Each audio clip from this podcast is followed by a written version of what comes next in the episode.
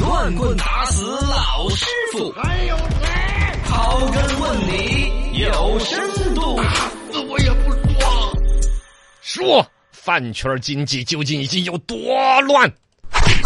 乱的不得了。嗯所谓的饭圈经济呢，就是小年轻们追偶像这个事情。追最星近呢，大家看到的几个新闻都跟他有关。吴亦凡这个事情啊，嗯明显都已经负面新闻到那个份儿上，还有一些粉丝不死心那还种在。替他说啊，话嗯包括以前有为了给自己的偶像投票，然后把牛奶拿来倒了。啊？对都要投票，打头事件，嗯确实各种乱。最近呢，是《法制日报》的记者以粉丝的身份加了一些当红明星的粉丝群，去了解他们里边是怎么弄的。卧底在里面。嗯才发现问题相当严重，一个是粉丝年轻群体，主要都是青少年，对零零后占到八九成啊中学基本生、都是00小后学生啊很多很多，而且在里边做的事情、说的话让人瘆得慌。哎呀，我跟你说，里边天天聊天聊的是什么呢？是吗？啊，今天没有在群里边看到谁谁谁赞美我们的偶像了哟，我们把他踢出群。啊一天不赞美我们的偶像就被踢出这个群，这个这是不是洗脑吗？对呀、哎、我们的偶像谁谁谁代言了新产品，我已经入手了哟，你们也要赶紧买，然后发截图。逼着买自己偶像代言的产品真，的这明显是在里边有利益的人呢、你比如说啊接这个代言，就冲着是买这个东西，是必须买来截图。啊，哈，快来看哈，又有人在说我们哥哥的坏话啦！大家按之前的统一的要求，赶紧去评论区，我们要反击！哎这呀，这是一个什么样的组织？相当严密的组织，好我跟你说可怕呀，就感觉像是搞原来搞传销的那帮人，对现在对对孩子们下手，对里边做的生意之紧密之之恐惧。哎呀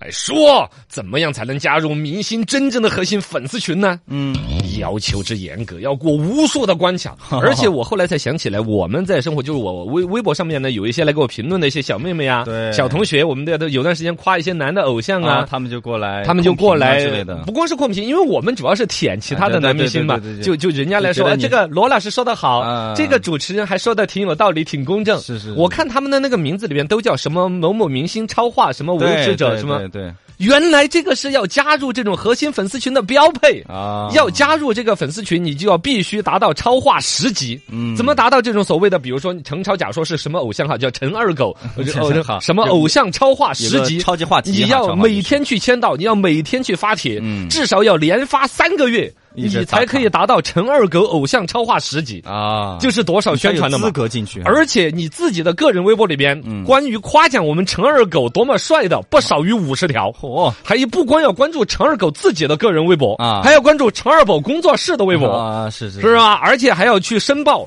审核、审验过了之后才能通过，最后进去。进去之后还有一严格的规定，不然随时踢出群。就是那种、啊你已经连续三天没有夸我们陈二狗了 哈，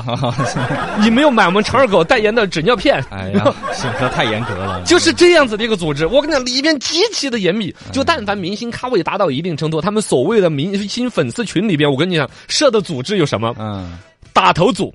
嗯，什么就是对投票啊，投票呃，就对支持啊，我们到哪儿去点赞呐，去对投票对对，对我们哥哥又可以成为在当红明星什么排行榜前十啊嗯，，就这之类到的。哪啊？就是打对头组嗯啊嘛，啊，这是打头组。第二，宣传组哦就是到处要去宣传我们宣哥传哥的什么作品、呃新电影出来了。水军第三，反黑组。反黑组啊，就又四，净化组。哎呦，还就谁在挺好黑化我们嘛？对反黑组就负责在网上整理明星网上可能有一些黑料，嗯谁在把我们哥哥劈腿啦？我们哥哥是又从哪个快捷酒店出来被拍了照了？赶紧去控评，快点去控评。嗯，哦，而且控控进化组进化到什么程度？是吗你说他出了一个负面新闻，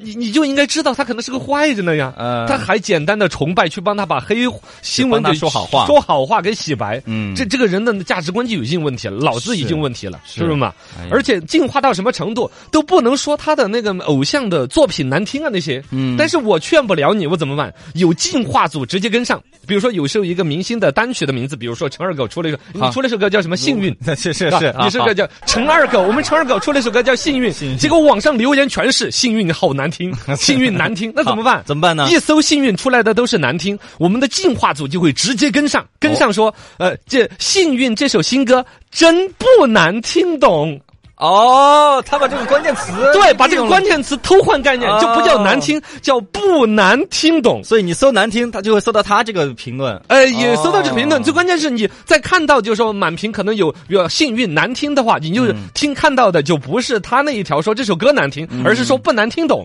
说或者说幸运这个新歌太好听了，果然像我这样唱歌难听的人都驾驭不了呀。 哎哎，这控评控的，我天呐！你说是一个个初中生小妹妹懂得技术吗？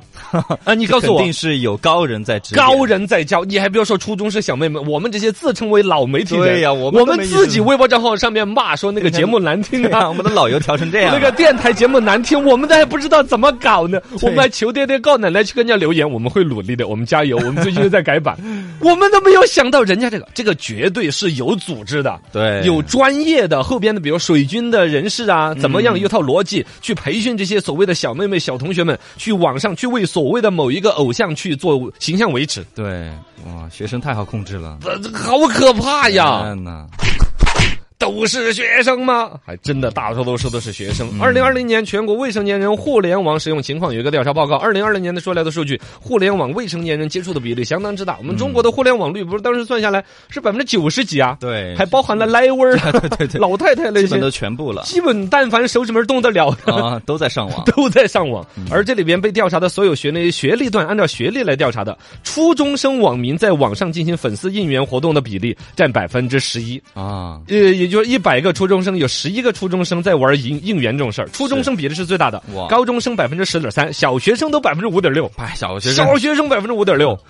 是吧天？呐，无孔不入而且你想嘛，这些孩子他们的判断能力呀、啊，对呀、各种价值观基是本很容易被引导的，才会是啊出来网上那种我们看起来很不可理解的新闻。就没有啊对，就是那个人负面新闻到那个份儿上，他们还在维持，因为他们持续在洗脑，他们每天要必须夸这个偶像嗯没，错不夸就就会会被踢出群。对他变成一种就类似于传销集中到一起，吃着菜叶子，嗯男的女的混住到一起，还要将来要发财发财，天天喊口号 对。对对，跟传销一样了，就是洗脑洗脑洗成那个样子了，以至于有一天这个组织解散的时候，嗯，不能适应了，对就像《肖申克的救赎》里边那 个啊，对，老头儿出狱了，出狱了，反过不哦了正常人的生活了。没错，偶像坍塌了，他不我没办法接受，他心理上依赖了，嗯才会出来这两同天化饭圈这种诡异的东西。没错，反正现在呢，有识之士也好，呼吁明星，比如体育明星替代这种偶像明星，嗯啊，有这边各大卫视综艺节目也不能去搞这种纯造星的，对你还是把真才实学对，要把他的演技水平拿来 PK 的，而不是简单拿颜值拿对话题来博出道。好好管管。好好管管，啊，嗯国家本身这不是也有清网行动啊对这些吗？？另外，家长对于孩子的价值观呐、这些